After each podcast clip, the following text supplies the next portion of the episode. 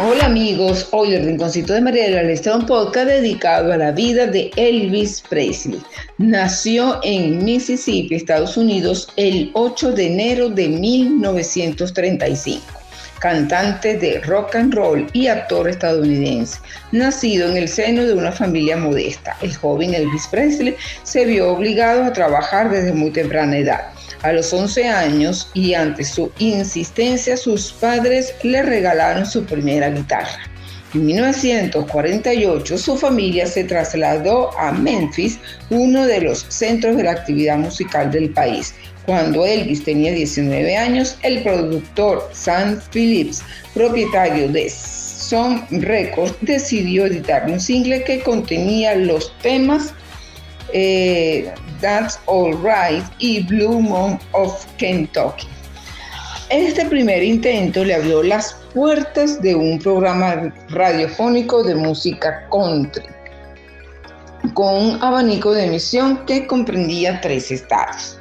En 1955, con su popularidad en aumento, Elvis Presley eh, fichó por la discográfica RCA. El en 1956 fue un año clave para la trayectoria de Elvis gracias al tema Heartbreak Hotel, del cual vendió 300.000 ejemplares en tres semanas y acabó siendo el primero de sus discos de oro.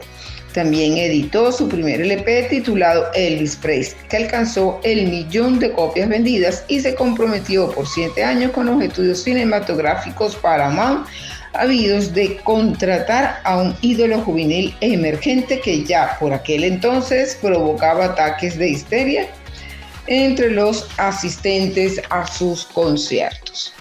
Sus apariciones televisivas empezaron a ser habituales y las cantidades ingresadas por estas alcanzaron cifras récord en la historia del medio. Paralelamente a su imparable ascenso a la fama mundial, algunos sectores conservadores de la sociedad estadounidense se opusieron con tesón tanto al personaje como a su música que tildaban de pervertida e inmoral, en particular a raíz de su célebre movimiento de cadera cuyo impacto fue tan inmediato que el cantante recibió el apoyo de Elvis Presley.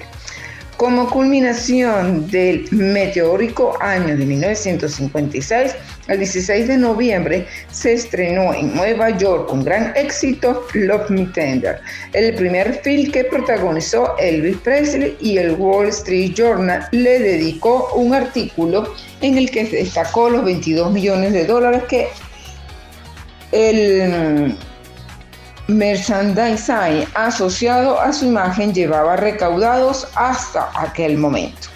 En marzo de 1957 adquirió la mansión de Graceland en la ciudad de Memphis, que se convertiría con el tiempo en lugar de perinigraje por sus incontables admiradores.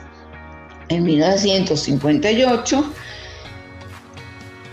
eh, fue llamado a filas por el ejército y destinado a Berlín Occidental, donde conoció a Priscila, con quien contraría matrimonio nueve años después.